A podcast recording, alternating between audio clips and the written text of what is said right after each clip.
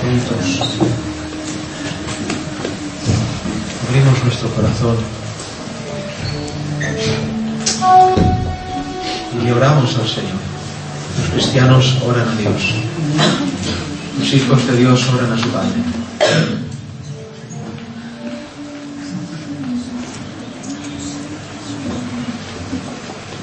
Bendito seas, Señor. De la Soraya, ¿me puedes presentar? ¿Nos presentas a todos? Señor mío, aquí en mío, por poder estar, Señor mío, aquí en tu presencia, Señor. Te presentamos este culto, Señor mío. Te presentamos, Señor mío, a tu siervo, Señor. Creyendo, Señor mío, das la palabra, Señor, para instruirnos, Señor mío, para alentarnos, También, Señor. Señor mío, por favor, a través de ella, Señor mío, podamos, Señor mío, parecernos más a ti, Señor. Gracias por todo, Señor mío. Lo dejamos en tus manos, Señor. En el nombre de Jesús. Gloria al Señor. Necesito mucho de la ayuda de Dios esta tarde. Mi estado físico no es óptimo. Quisiera que les fuera para bendición el haber venido a este lugar a escuchar la palabra de Dios.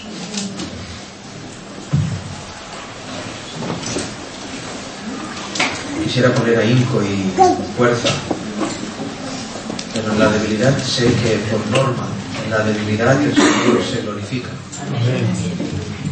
Así que, entendiendo de que aun esto es de Él, proviene de Él. Quisiera hablarles, creo con todo mi corazón, meditando en almas que están en este lugar. El Señor ponía en mi corazón este pasaje, Segunda de Reyes 4.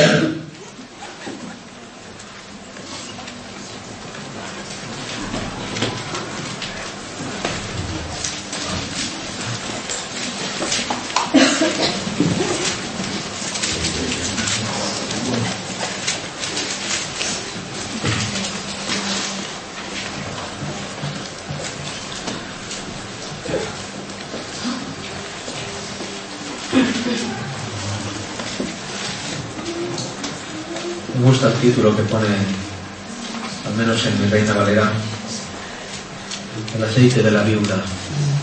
Hubiera, por norma, tenido que ser la viuda del aceite.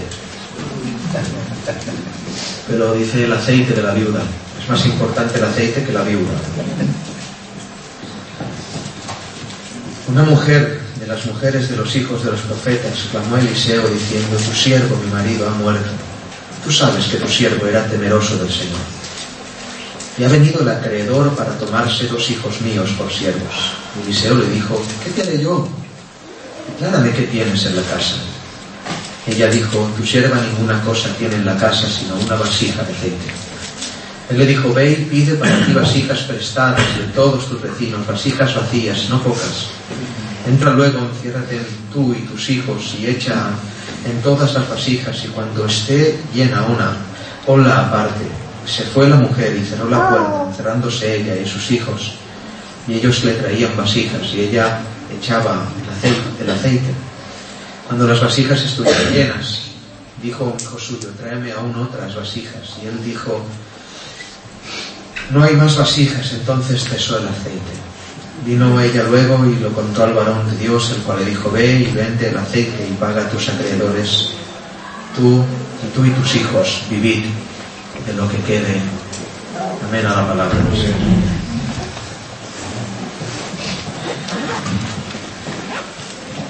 Ayúdame, Señor.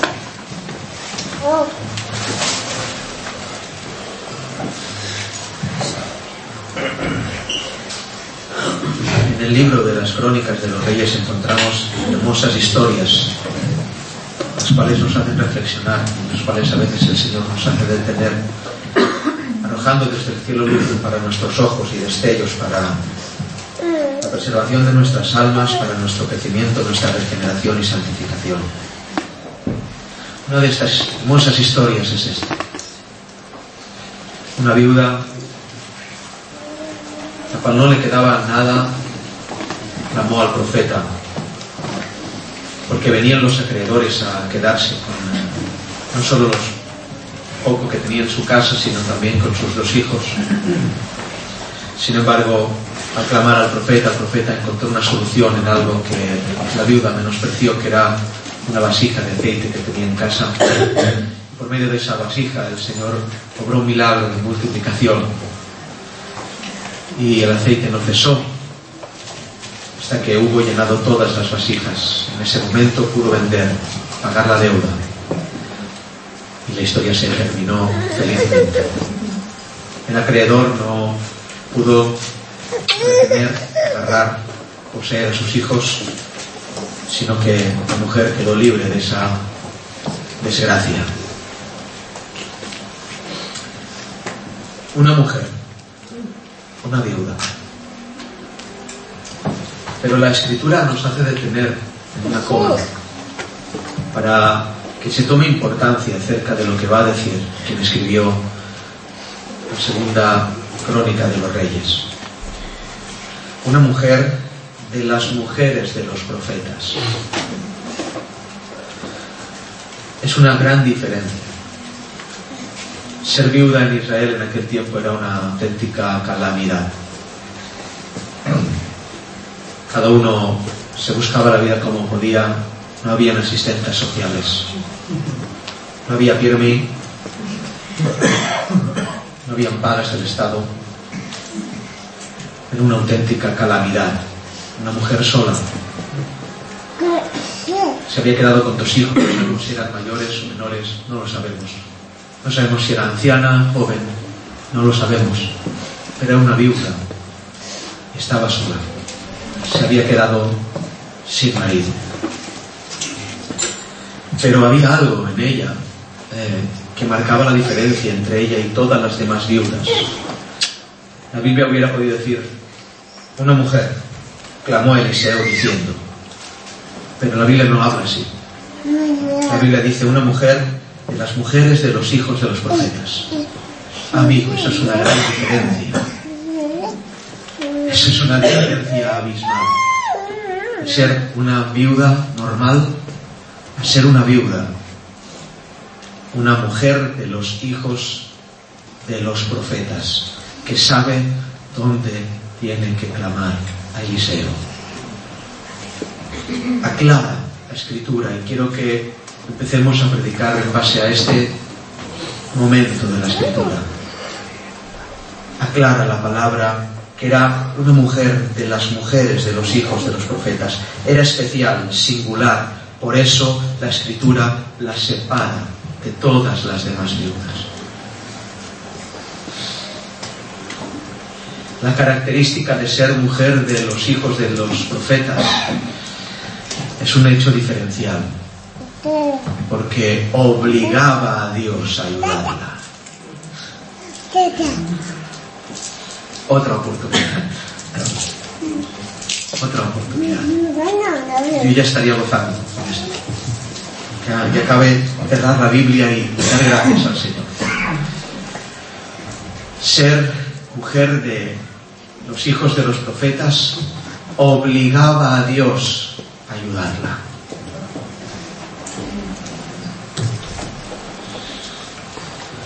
Hay una gran diferencia en ser o no ser. Oh Señor. El sol tanto sale para justos y injustos, para los piadosos y los que no lo son, para los formales y para los asesinos, para los que cuidan niños, para los que matan niños. Porque el sol sale tanto para unos como para otros, pero, hermanos, la ayuda de Dios no es para todos. El ser mujer viuda de los hijos de los profetas, de un profeta, de un siervo de Dios, es una garantía a la obligación que tiene Dios a sustentar. Alabado sea el Señor. En su familia había algo distinto. En la familia de esta mujer había una característica, una connotación diferente. Era mujer de uno de los profetas.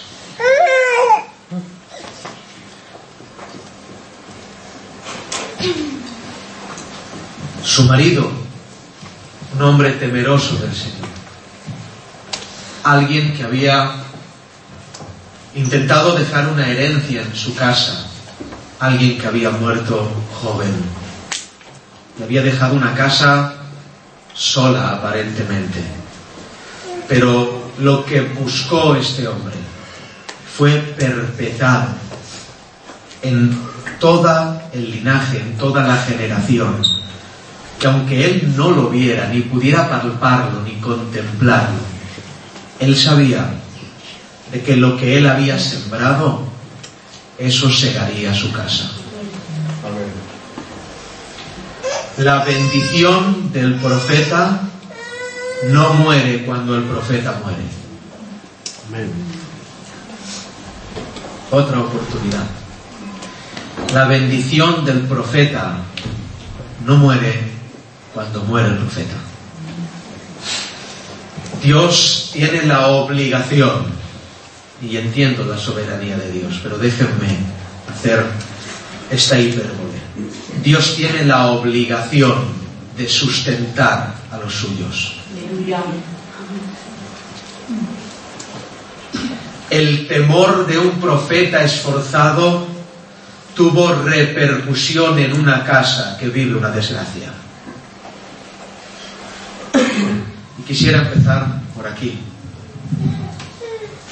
Vale la pena sembrar el temor en tu casa. Oh hermano que me escuchas, no es en vano presentar los alimentos cada día. Amén. Oh hermana que me escuchas, no va a ser en vano el ganarte la vida honradamente cuando otras prosperan más que tú mintiendo. Oh hermano que me escuchas, vale la pena sembrar el temor en tu casa. Nos estamos quitando de todo y parece que nos estamos quedando sin nada. Pero vale la pena sembrar el temor en nuestras casas. Eso será por herencia después de nuestra muerte. Amén. Si alguien desea tener futuro, que siembre el Evangelio. Amén. Porque esa herencia es inmarcesible, incontaminable. El temor del profeta tuvo repercusión aún después de él desaparecer. Vale la pena sembrar el temor de Dios en nuestra casa. Vale la pena la disciplina a nuestros hijos. Vale la pena sentarlos para que oigan. Valen la pena los altares en casa. No sabéis cuánto valen la pena. No sabéis cuánto. Vale la pena el que cuando entres en casa y tus hijos te vean preocupado, no salgas a trabajar el doble, sino a orar el doble. Y cuando te vean orando, entiendan de que cuando tú ya hayas partido, sabrán que cuando mi padre estaba preocupado, se arrodillaba, voy a hacer lo mismo que él. Vale la pena.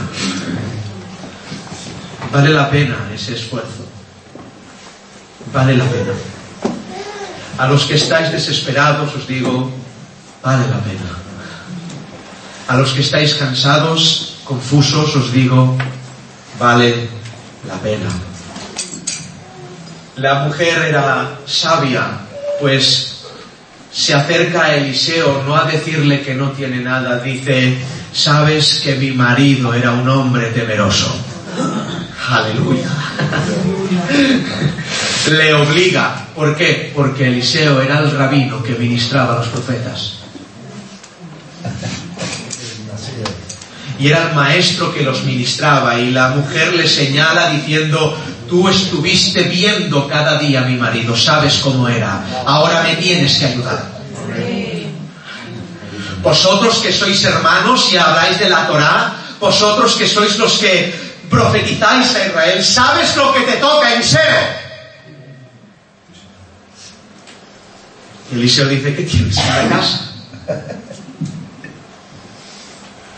Hay una obligación entre los hermanos de ayudarnos, a los varones de Dios, a, los, a las mujeres de Dios. Este día, estos días los eh, matrimonios se han ido al campo, a la montaña, y espero que hayáis vivido cosas semejantes a esta, una hermandad irrompible, algo que proviene de Dios, que no puede quebrar el hombre. La actuación de Eliseo es, aún, es una obligación. Seré yo, seré yo que, que, que disfruto solo. Pero...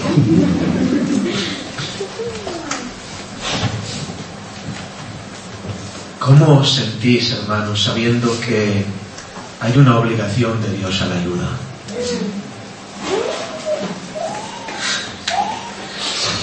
Porque no se adormecerá el que guarde Israel, ni dará a sus ojos descanso.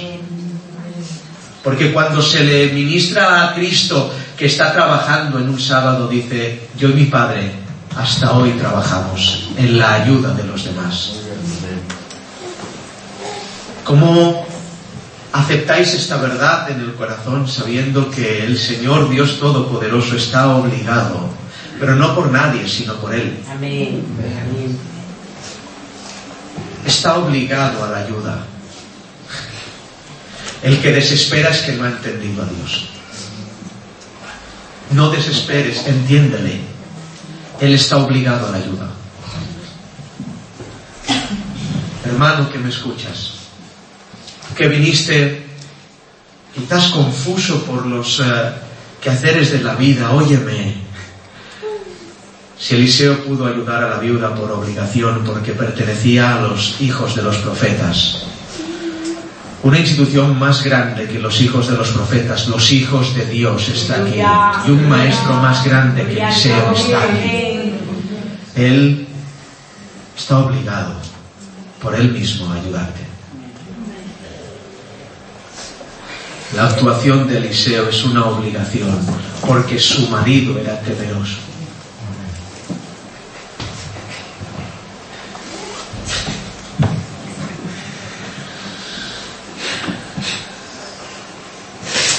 Temor de Dios obliga a Dios, hermanos, a la ayuda. La herencia de un temeroso del Señor no es algo quizás material que estamos dejando en nuestra casa. La mujer viuda lo gastó todo y decía ella misma, no entendía, porque a veces no entendemos. ¿eh? La mujer, para ella no había nada en casa. Voy a ir más adelante, porque la Biblia dice que cuando Eliseo le dice, ¿qué tienes en la casa? Dice, no tengo nada. Sin embargo, aquella vasija de aceite no pudo gastarla. El profeta supo dejar aceite en casa. De continuo, la analogía del aceite en toda la escritura es fácil. No hace falta que me exprese mucho, ni la explique. El aceite simboliza la unción, es un tipo del Señor, un tipo de la presencia, un tipo de Cristo, etcétera, etcétera, etcétera, el buen olivo, etcétera. El profeta supo dejar algo en casa que la mujer no pudo gastar. Cuando le pregunta a la mujer qué tenía, solo aceite. Me hace bien porque Eliseo no hace un milagro creativo, sino trabaja con lo que ya tiene.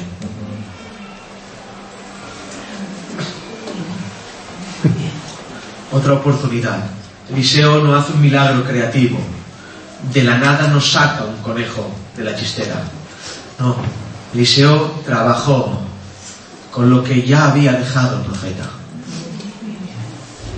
Hermanos, ya lo tenéis. Amén. Si ya lo tienes. Lo que pasa es que tú no le das importancia al aceite. Amén, amén. Si ya lo tienes. No hay que buscar nada más, lo tienes. No hay que pedir nada más, lo tienes. Ya tienes el aceite. No fue un milagro creativo, sino multiplicativo. Hay gente que busca cosas nuevas, esperan respuesta nueva de un Dios que crea y creemos en ese Dios, pero ¿cómo te va a dar algo más si lo que tienes ya es suficiente? Amén. Ya lo tienes. Ya lo tienes, ya lo tengo. Tengo aceite en mi casa. Aleluya. Aleluya. Te necesitamos. Me emociona cuando soy invitado a comer tortilla a la francesa. No, sí, me- emociona la tortilla a la francesa, pero no por esto. Cuando voy a una casa sencilla, que cuesta de pagar a fin de mes, que quizás no tenga todos los lujos pertinentes que uno quisiera, pero una casa es limpia y tienen aceite. Me emociona. Me emociona la gente que no busca otra cosa que lo que ya tienen. Y no esperan que el Señor haga más de lo que ya ha hecho. La obra está concluida, consumado es, ya lo ha hecho, ya lo tienes. Nada más. Ya lo ha hecho. No nos va a dar un elixir mejor para la felicidad. Ya nos ha hecho felices. Ya lo ha consumado. Ya lo ha hecho. Quiero en esta hora que entiendas el valor del aceite que menosprecias. Si tienes aceite, ya lo tienes todo. No va a haber desgracia si aún hay aceite en tu casa. Estamos hablando de una casa que falta el varón de la casa. No es una casa desgraciada. Si hay aceite, lo tiene todo. Aquella mujer fue gastándolo todo para intentar pagar deudas, pero no vio en el aceite un recurso. ¿Estáis aquí? Digo que no vio en el aceite un recurso. El aceite es el recurso que usó Eliseo para que aquella casa continuara adelante. Menospreciamos constantemente lo que Dios nos da, buscando siempre cosas nuevas, nuevas sensaciones, nuevos milagros. ¿A qué aspiramos en la vida? A tener un mejor coche. Hermanos, cuidado, porque lo que ya tenemos es la provisión. El aceite es lo que Dios nos ha dejado como recurso a la vida. Recurso a la vida. No te quejes más. No puedo salir de aquí. Que nuestras oraciones no sean apesadumbradas. Que no nos quejemos delante del Señor por no tener aquello. Amén. Estamos olvidando que aún queda una vasija en nuestra casa. Una vasija con aceite. Usted no necesita al pastor, necesita aceite. Usted no necesita eh, teología, necesita aceite. El aceite es suficiente para que la casa continúe adelante. La fe verdadera es el recurso primario de una casa, Amén.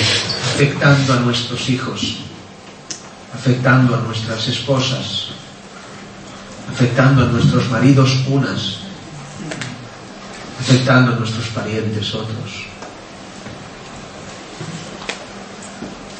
La mejor herencia que podemos dejar en nuestros cónyuges, herederos, familiares, es la fe. Amén. Quizás no le prestes atención a lo que ya tienes, pero ya lo tienes.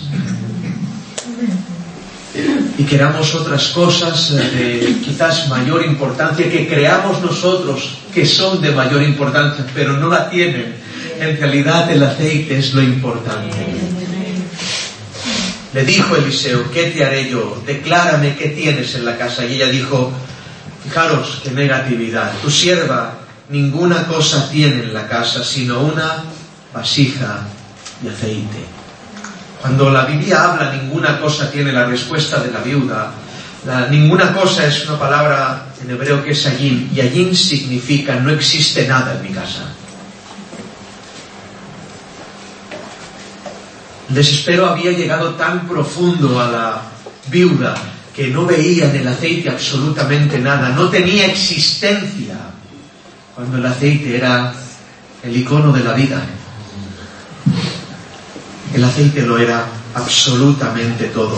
Está diciendo no existe nada, ha dejado de vivir, desaparecer, inexistencia. Bueno, cambia la existencia por la vida. Satanás existe pero no vive.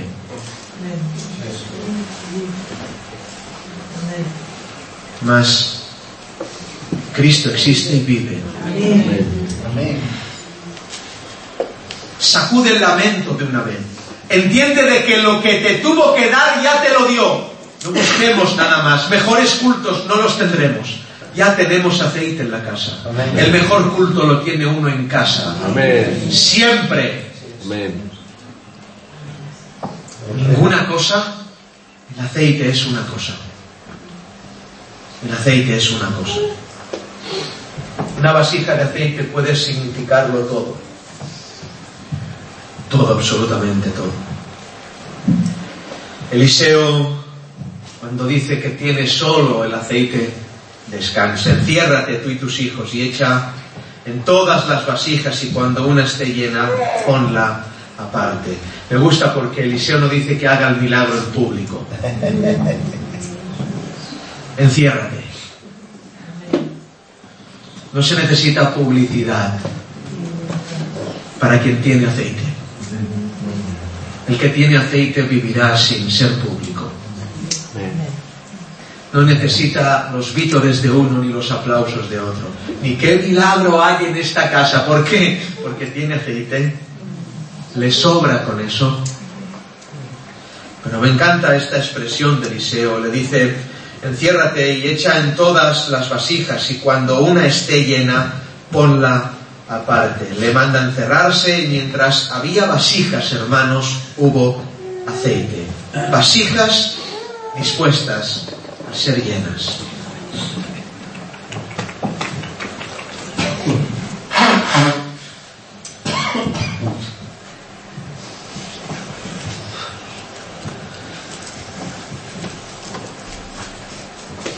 Entender y está fácilmente explicado en la palabra el que la viuda estaba llenando vasijas que estaban vacías. Porque era el mandato de Eliseo y así es el mandato de Dios, que Él llene cosas que están vacías. Quizás haya alguien aquí que no puede ser lleno de Dios porque está lleno. ¿Me estoy explicando? A veces la, nuestra oración no provoca nada, no ocurre nada orando porque vas tan lleno a orar y no lleno de Dios, lleno de otras cosas. Pero solamente serán llenas las vasijas que estén vacías. En verdad la oración no sirve para llenarse, sino para vaciarse. La oración verdadera quita. Y vamos allí, contemplamos al Señor, volvemos a la cruz y le pedimos dame, pero dice, no puedo, tienes tantas ideas en la cabeza. Ahora estás pensando en el trabajo y no puedo administrarte mis ideas. Estás pensando en el dinero, no puedo. Primero, órame para que te vacíe. Déjame que te limpie. Porque no puede ministrar aceite el Señor sin que antes haya una, una vasija vacía. Y muchas veces venimos a la iglesia llenos. No pasa nada. porque somos llenos de lo que a Dios no le glorifica, el Señor no va a poner su aceite en un lugar donde ya hay otra cosa. Amén. Me habla el Señor a mí, no sé si a ti te habla, en esta sencillez. Los niños, el parto, el taxi, los relojes, el mercado, la empresa, el restaurante. Cuando vayas a orar, dile que te vacíe. Amén. Es una oración eficaz. Hacedme caso. Ahora, Señor, vacíame. Porque no me puedes llenar a menos que antes esté vacío.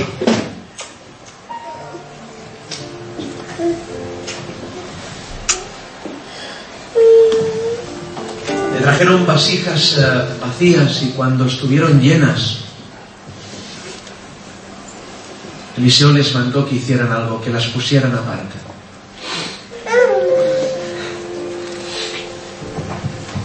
Lo lleno, que estuvo vacío, aparte. ¿Entendéis? Separa lo que ha sido lleno por estar vacío. Eh, ¿Qué manía tiene la religión de separar a, a, los que no tienen aceite, hermanos? y se les da cargos a gente que no tiene aceite, se aparta gente que no tiene aceite, se pone de pastor a gente que no tiene aceite, se pone de diácono a gente que no tiene aceite, quiere opinar gente que no tiene aceite, quiere hablar gente que no tiene aceite, pero Eliseo dice, solo los llenos, apártalos. Dios eh, va a apartar a un grupo de gente siempre de su pueblo, pero cabe que esa gente que tiene que ser apartada por Dios esté llena de aceite. Amén. La llenura de Dios es algo que debemos experimentar y tristemente no entiendo cómo, cómo no gastáis el tiempo, los que podéis, estando en la iglesia buscando al Señor. Así es. ser lleno de Él, hermanos. Aleluya. Si este que os habla ha, ha llegado a ser algo que es nada, es porque ha pasado tiempo pidiéndole al Señor que lo llene. Lléname, Señor. Lléname. Y me puso aparte. Enoch estuvo aparte. Moisés lo puso aparte. Abraham, sal de tu tierra y de tu parentela, te pongo aparte. A todo aquel que el Señor toma, lo pone aparte. No me digas que el Señor te tomó si no estás aparte. Amén. La marca distintiva, la marca distintiva de un trato con Dios es la separación. No ha ocurrido el milagro en ti si aún estás con los demás. Vaciarnos, vaciarnos, vaciarnos y llenarnos, vaciarnos y llenarnos. Vaciarnos y llenarnos. Voy a la recta final. Vaciarnos y llenarnos.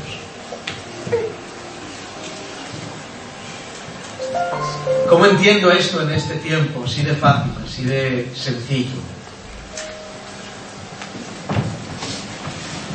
Quisiera que,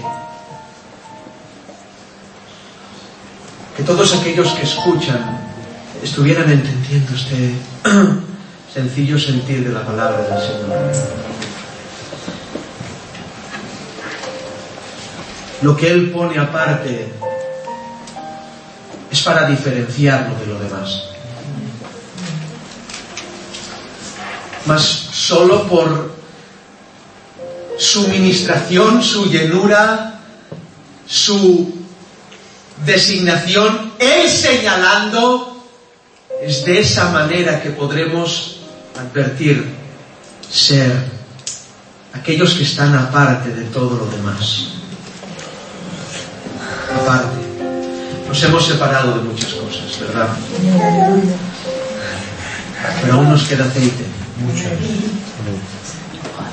A, a pocos de los que están aquí vinieron los Reyes Magos. Pero aún tienes aceite.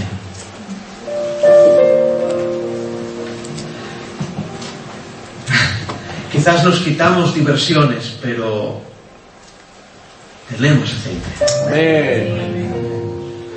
Quizás, bueno, no, no somos como los demás, estamos aparte, pero tenemos aceite. Y, y- y los de aparte se nota, si no quieras estar aparte sin aceite es peligroso.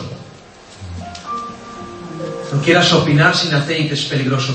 Es tan, fuerte todo esto que, que para hablar en una reunión, para compartir algo de Dios, uno tiene que estar ungido, hermanos.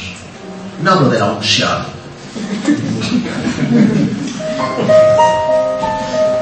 Hablo de lo que dice la Escritura.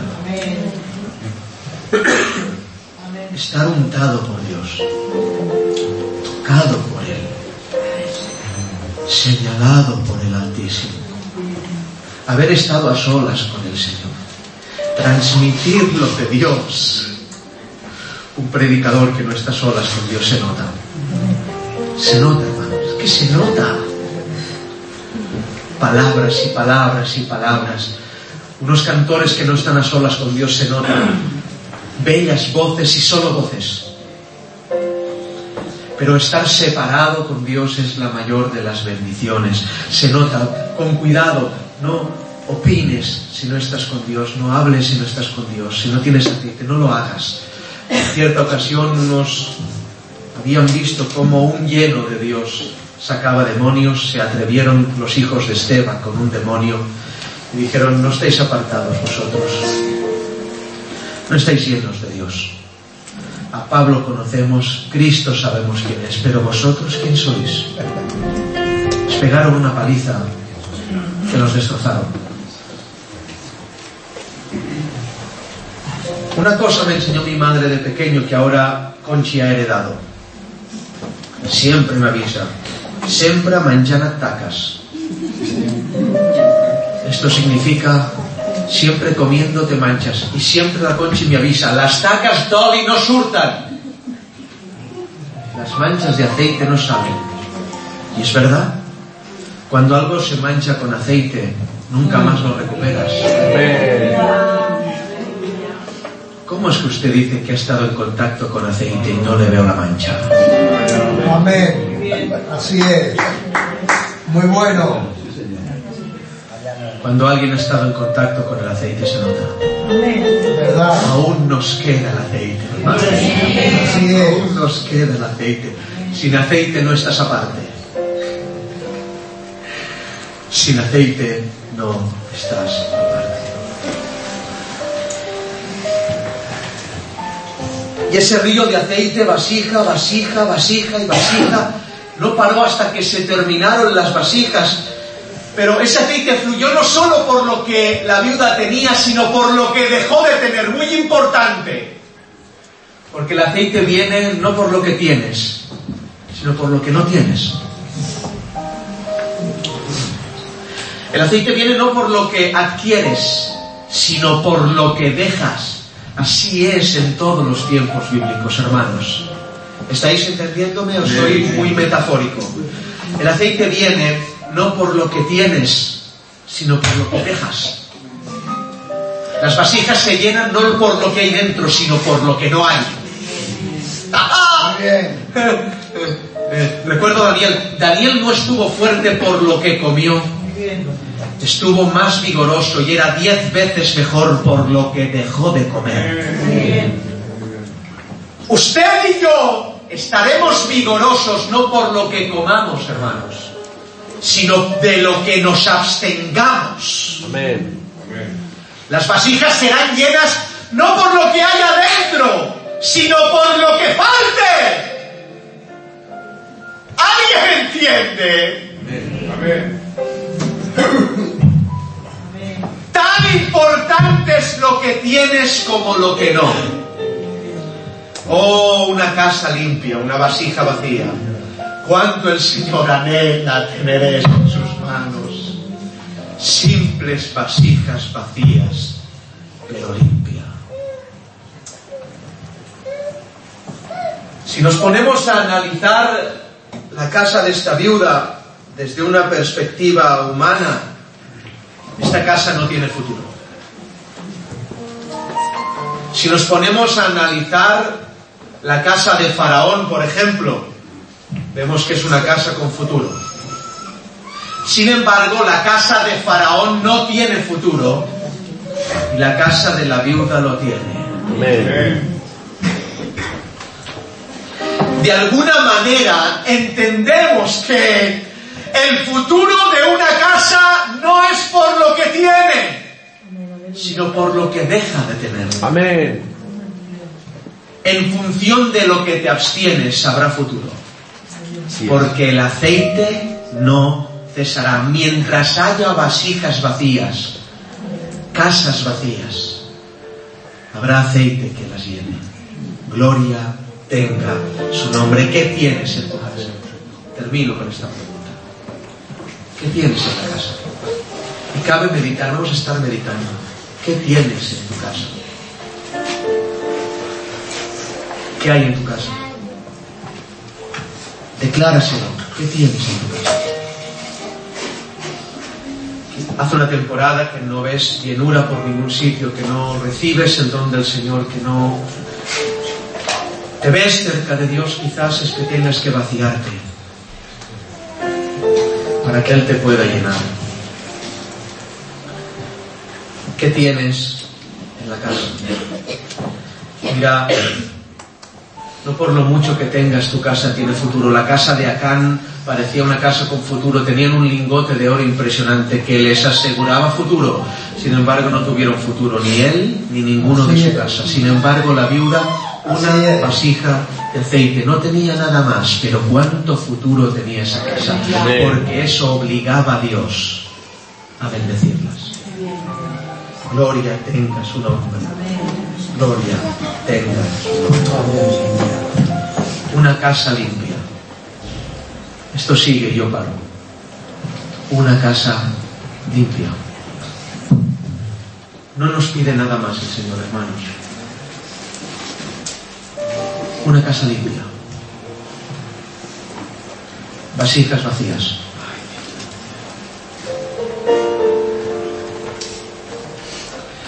El Señor Dios Todopoderoso en este 2017 nos necesita limpios. Amén. Limpios, absolutamente limpios. Él mirará, perdón, Él no mirará nuestras capacidades. Él mirará la limpieza que tenemos. Limpios. Limpios. Que nuestra boca esté atada a la verdad. Que nuestro corazón esté atado a sus sentimientos. Que nuestra mente a la palabra del Señor. Y que cuando nos ensuciemos, hoy oraba en casa y volví a Él, como tantas veces, y cuando vuelves a Él y dices, vengo a ti sabiendo que me vas a limpiar. Una locura. Es extraordinario. Vengo a ti sabiendo que me vas a limpiar.